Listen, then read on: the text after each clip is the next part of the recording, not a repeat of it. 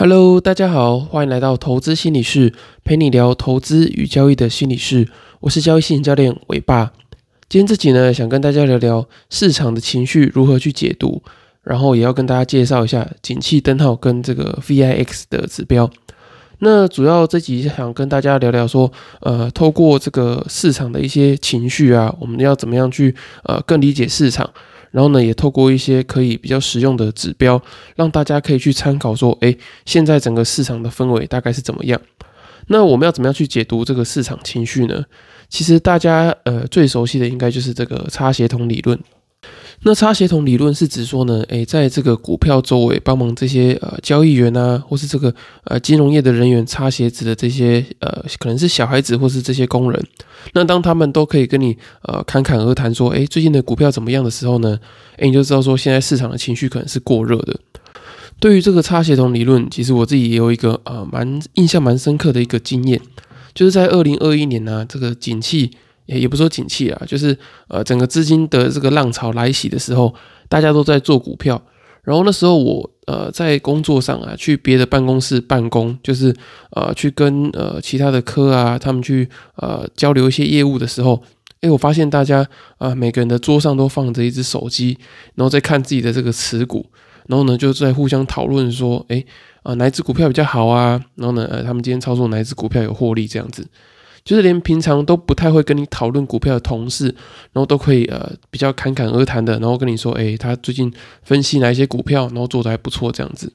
可是呢，呃，隔了一年到这个二零二二年的时候，哎，就发现说，哎，进去之那个办公室，然后几乎没什么人在讨论这个股票的状况。那由此可见，你就可以知道说，哎，这个市场的热度其实很容易会反映在你的这个生活周遭。当行情好的时候呢，哎，连隔壁老王啊都会跟你讨论股票。那当行情不好的时候呢，诶，大家就呃默默的这个闭上嘴巴，然后呢就认真的工作这样子。所以我觉得，呃，最粗浅的这个呃市场情绪的体验呢，其实在你生活周遭就可以体验得到。那如果说你想把这个市场的情绪做一个量化的话呢，我觉得这个 fix 指标，也就是大家所谓的这个恐慌指数，其实就能够呃给你这个蛮多的这个参考性。那在台湾呢，这个 fix 指数又称为恐慌指数或是波动率指数，那主要是在衡量说投资人对于市场的情绪啊跟波动。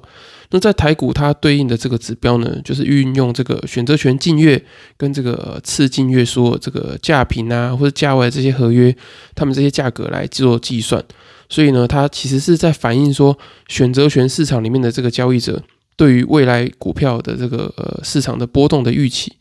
那我之前呃交易选择权交易了好几年嘛，那其实我对于这个选择权 fix 其实真的是呃，我觉得真的是一个蛮特别的指标了，因为我之前去上过这个吴木恩教授的课程，然后他有说过，就是大部分的这个均值回归呢都不是那么纯的均值回归，那只有这个波动的这个均值回归呢是比较纯的均值回归。那这什么意思呢？就是当你这个波动越大的时候呢？它未来要呃变成这个相对小的波动，它的这个几率会是比较高的。也就是说呢，呃波大久了之后呢，就绝对会往这个波小的地方去走。那波小呢，呃久了之后呢，也会往这个波大的这个方向去走。可是投资人不要搞混哦，就是呃波动大往波动小，不见得是反转的意思哦。它只是说这个波动的这个呃震荡的幅度会比呃原本的来讲可能还要小。就是这个呃转换的这个几率呢，你会随着你震荡幅度越来越大，它往这个震荡越来越小的这个的转折会呃几率会越来越高这样子。那我们要怎么样运用呢？其实你在一般的股票上来讲的话，可能应用的程度并没有那么高。可是呢，你如果是做这个选择权的人哦，这这个发现就很开心的，就是哦，你可以知道说哦，我要怎么样去交易这个波动度啊。你可能在行情动能接近的时候呢，诶，你可能就不会再继续做买方，你可能就会变成是做卖方，做这个呃波动度的收敛啊，或是在赚取一些时间价值等等的。所以呢，当呃投资人透过这个观察 fix 指数，可以了解说呢，诶，现在市场的这个呃震荡幅度到底是怎么样？那 fix 指数下降呢，就代表说，诶，未来市场的波动可能会趋缓。那当然这不是绝对的啦，只是说它是有这个参考性。那相反的，当这个 fix 指数上升的时候呢，就代表说交易者对于未来的这个预期波动可能会呃越来越大。所以你可以回去看一下，就是过往一些比较大型的这些呃经济事件啊，例如说什么总统当选啊，或者是一些呃战争等等的。当它这个呃事件发布的这个呃隔天，或者说当下呢，它这个 VIX 的指数都会跳动的非常大。那这主要的原因就是因为呃市场的这个避险情绪增加了嘛，它可能会透过呃例如说买这个空方的这个 put 去做避险。那透过这样的方式呢，这个整体的 fix 的指标就会逐渐的往上升。所以呢，你可以再回去看一下这些呃波动度跟一些事件的这个关联性。那除了看 fix 指标之外呢，我觉得有两个还不错的这些呃参考的方式，可以让你去评估市场的情绪。那第一个呢，就是波动的样态。那这个波动的样态呢，呃，主要就分成两种。第一个呢，就是盘整盘，然后呢，还有这个趋势盘。那盘整盘的意思呢，就是当这个呃股价在一定的时间，然后呢一直在一定的这个价格范围里面做震荡，那你就可以把它视为是一个盘整盘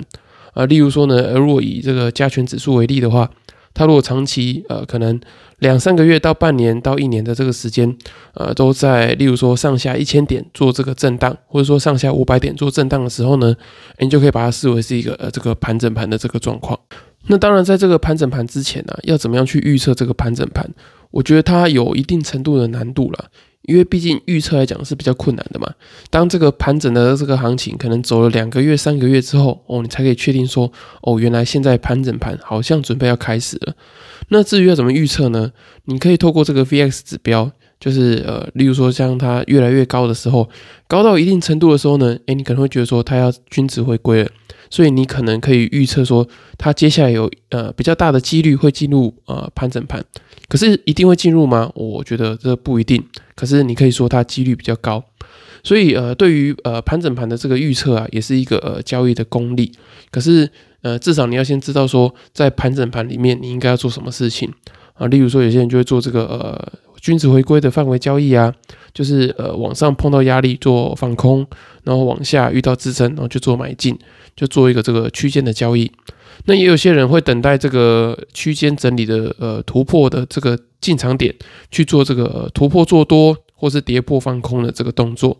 我觉得不管你是要等待或是在这个区间里面做积极的交易都可以，可是重点是说你要去感受一下现在这个市场的氛围到底是什么。那除了观察这个波动的样态以外呢，我觉得呃资金的量能大小也是一个市场情绪的关键。那这个说白话呢，就是呃市场的成交量。可是呃我说的这个资金量能的大小呢，呃比较主观、比较大家常见的这个指标是成交量。可是我这边想跟大家分享一个小秘诀，就是我觉得看成交值是比较呃稳健的一个指标，去评估这个资金量。那成交值就是大家呃所听到这个大盘啊，可能两千亿、三千亿这些，其实它算是这个成交值。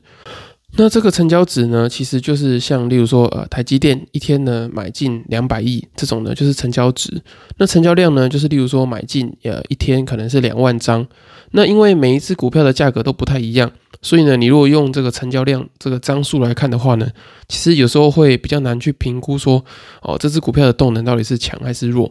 可是如果你是用这个成交值的这个方式去做呃计算的话呢，其实比较能够反映说背后这个资金的动能的状态。那这个资金动能跟市场情绪有什么关系呢？当你发现说，哎，市场有很多的这个资金灌注在这个股票，或者说灌注在整个这个加权股票这个市场里面的时候呢？你就会知道，哎，你现在做一些动能型的策略啊，就是突破策略，可能比较容易赚钱。可是当这个资金量能不够的时候呢，你就知道大家参与股票是比较没那么积极的。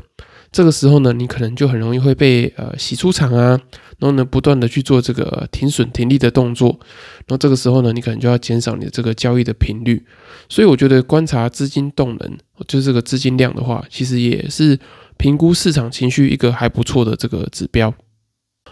好，以上分享的这些指标呢，比较像是这个市场的交易心理的状态，也就是一些比较情绪性的指标。那我接下来想分享一些比较务实的指标。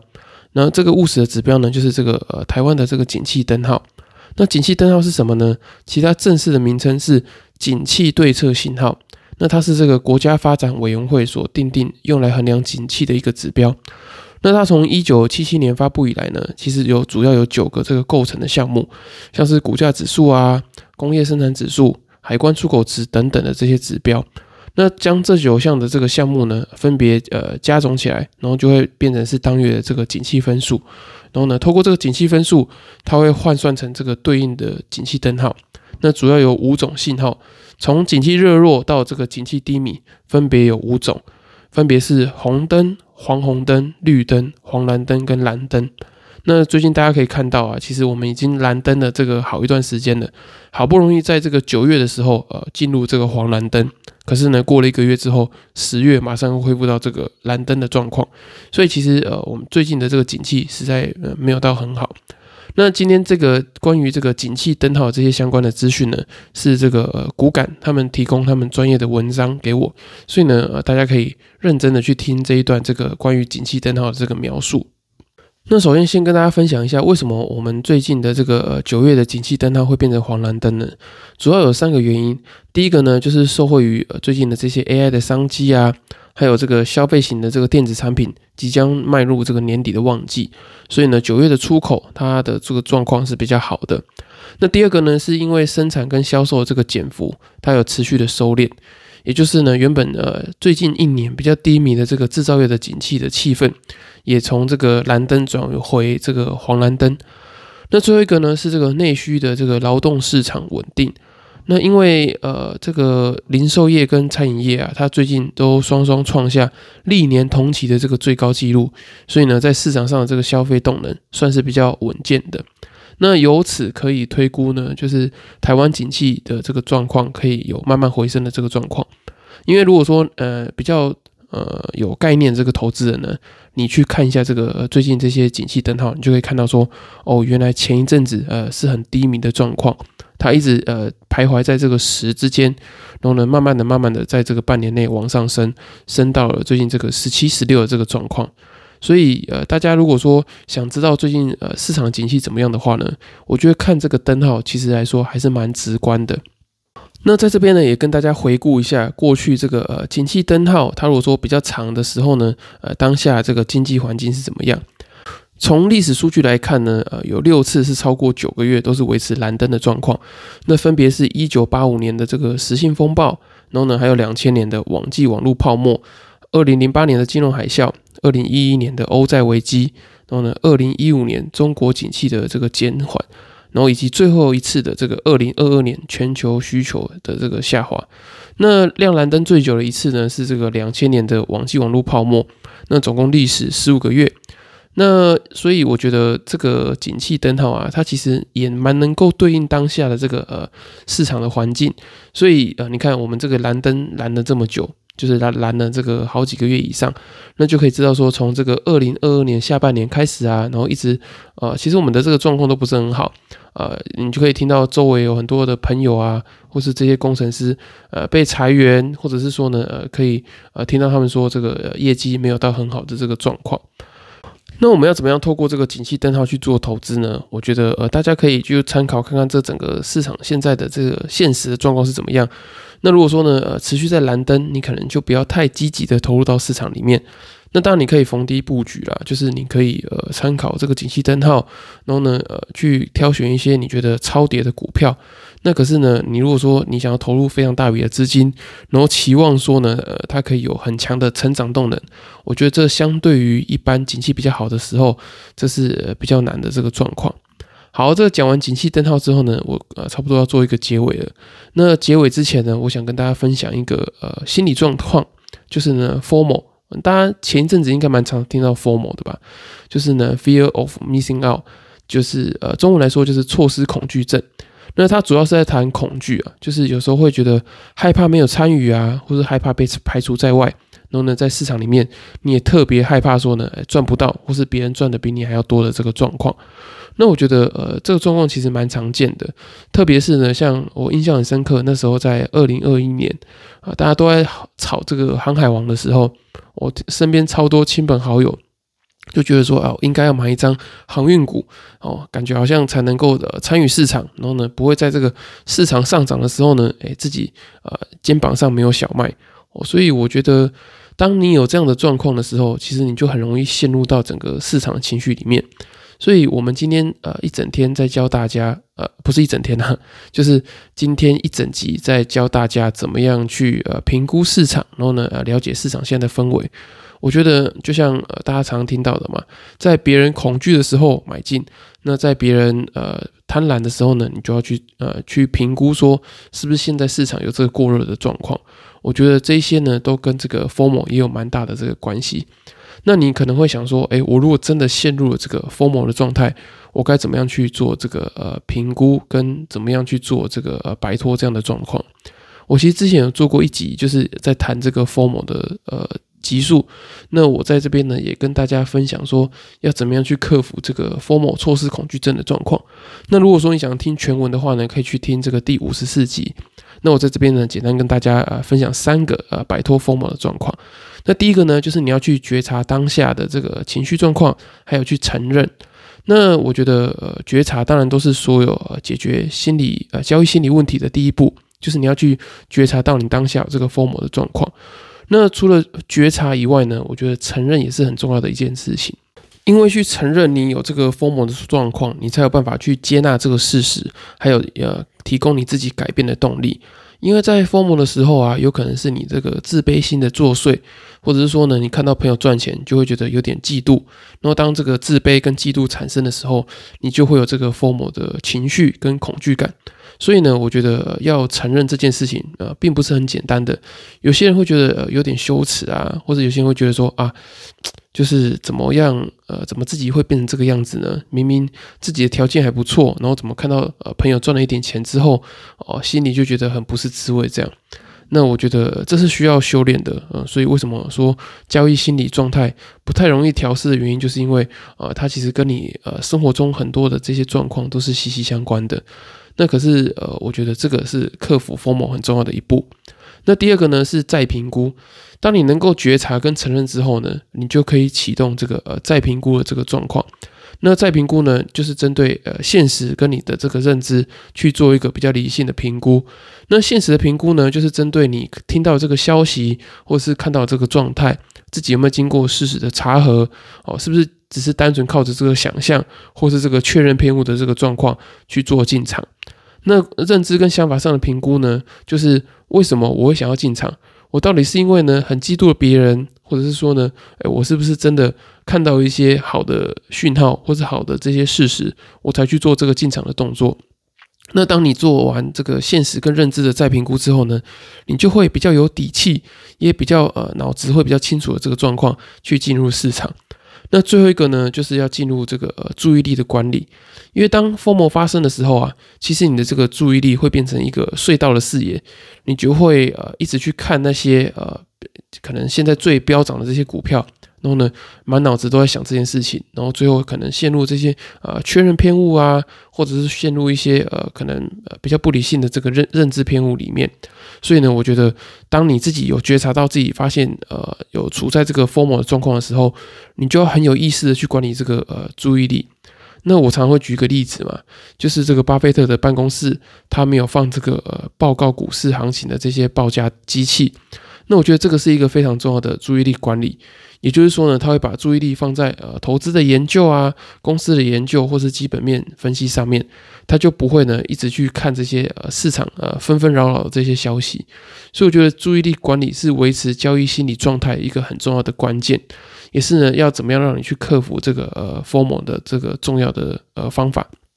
好，那以上今天讲的这些呢，其实啊，从判读市场的情绪啊，跟怎么样去呃让自己呃避免呃陷入到这个市场情绪里面，我觉得这些都是非常重要的。因为呢，学会判读市场的情绪，你才可以在比较正确的时机啊投入到你呃大量的资金，然后呢呃在比较消极、比较市场低落的时候，你可以呃置身事外，然后耐心的等待。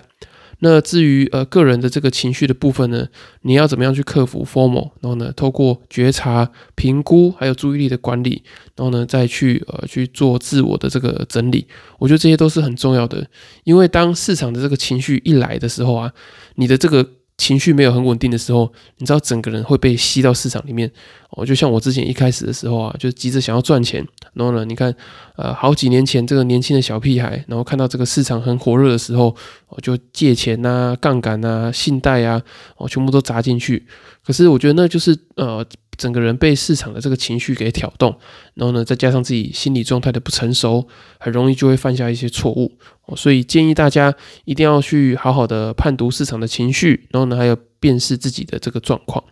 好，最后呢，如果说你听完这些，然后想对于交易心理有更多的了解，然后想要上课了解的话呢，我在明年的这个一月十四号，呃，星期日，在新竹有一整天的这个交易心理的团体课程。